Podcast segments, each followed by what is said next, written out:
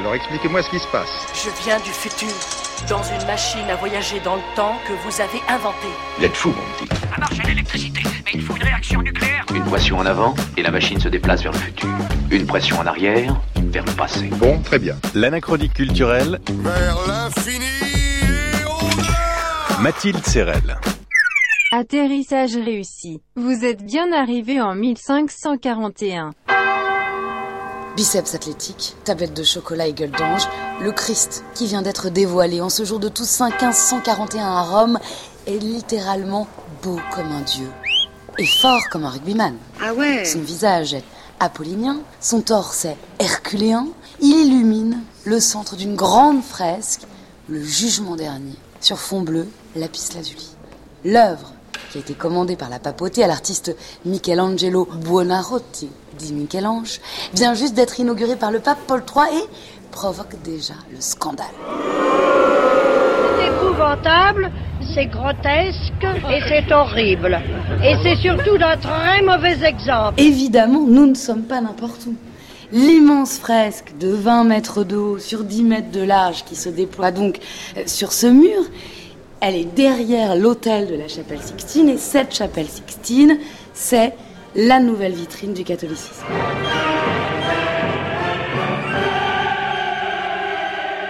À cette inauguration, j'ai croisé l'historien et critique d'art Paul Arden. On l'écoute. Je découvre cette œuvre, réellement je suis stupéfait.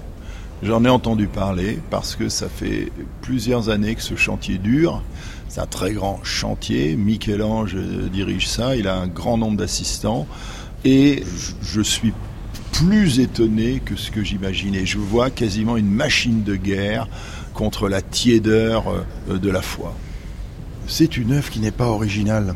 Les jugements derniers, il y en a énormément qui sont reproduits. Il y en a même de très célèbres.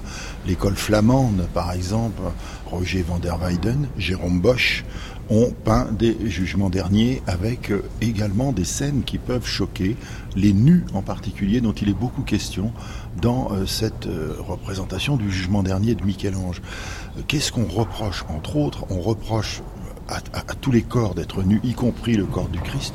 On voit d'ailleurs, si vous regardez, le, Christ surgit, c'est comme une scène de combat. C'est quelque chose d'extraordinairement violent.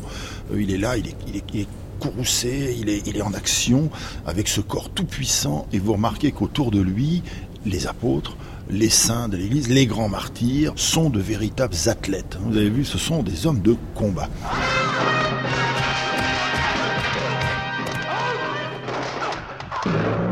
Quand vous regardez Van der Weyden, quand vous regardez Bosch, vous avez une infinité de corps nus, mais vous ne voyez jamais les organes génitaux des hommes. Il y a toujours la jambe qui les cache, etc. Or, chez Michel-Ange, où vous avez essentiellement des hommes, parmi ces 400 figures du jugement dernier, eh bien, euh, euh, les corps sont représentés euh, avec une, une autorité anatomique qui va poser problème, incontestablement. Très lente. C'est répugnant. C'est obscène. Ça, c'est dégueulasse. La puissance de cette chair est-elle trop humaine pour incarner le divin? Les quelques 400 personnages qui entourent le Christ sont-ils trop dénudés? Voilà les questions qui agitent la foule. L'œuvre de Michel-Ange, elle serait mieux dans un bordel.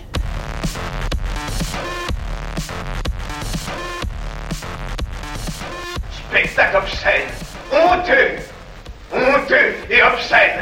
Cet artiste tire son, son inspiration des Grecs qui glorifiaient la nudité. Il a transformé la chapelle de votre sainteté en un temple païen. Eh bien, Buonarroti, qu'avez-vous à dire? Rien. Le livre de la Genèse dit que Noé était nu. Dois-je corriger les saintes écritures et lui passer un pantalon?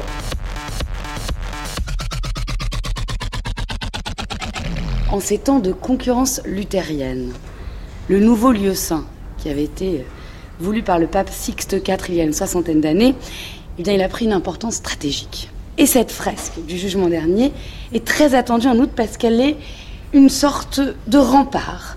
Elle doit faire rayonner l'Église face à l'influence protestante. C'est à Londres, en Allemagne. Tout recule autour de nous. Les grands États chrétiens sentent partout la menace du changement. Ils ont peur de nous. Il y a deux grands événements qui tétanisent littéralement la, la papauté.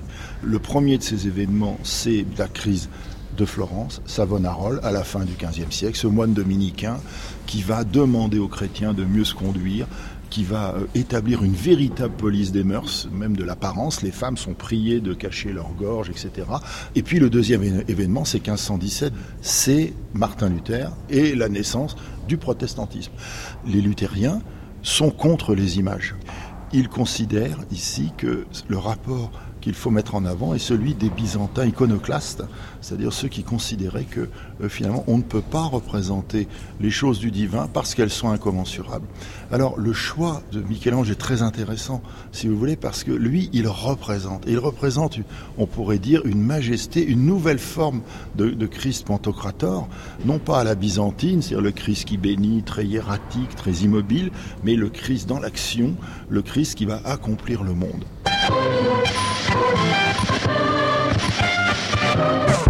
Pour ma part, j'ai l'intention de faire un voyage dans le futur. Transportation réussie. Vous êtes de retour au 21e siècle. Ce que l'on peut dire cinq siècles plus tard, c'est qu'en réalité l'œuvre de Michel-Ange était un scandale nécessaire, car il a donné avec ce jugement dernier un nouvel élan à l'iconographie catholique. Il anticipe ce que le Concile de Trente va mettre en avant, c'est-à-dire la nécessité pour les catholiques contre le protestantisme de faire valoir une sorte d'euphorie des images et des représentations. Il cherche comment créer des images si vous voulez, qui puisse exalter le, monde chrétien. Et c'est la naissance du baroque.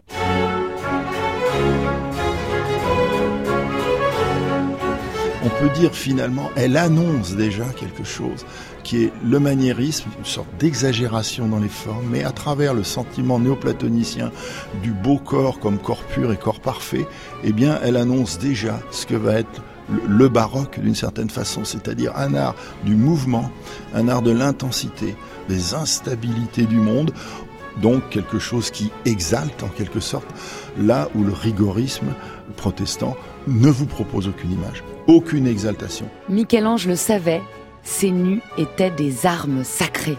Il refusera toujours de les couvrir. Ce n'est qu'après sa mort que des restaurations pudiques, voiles et culottes seront exécutées par son assistant sur ordre de l'Église. Ce dernier recevra alors et pour toujours le surnom Il Braguetton, le poseur de braguettes. Dommage que la censure catholique n'ait pas compris à l'époque que ses sexes étaient ses meilleurs alliés.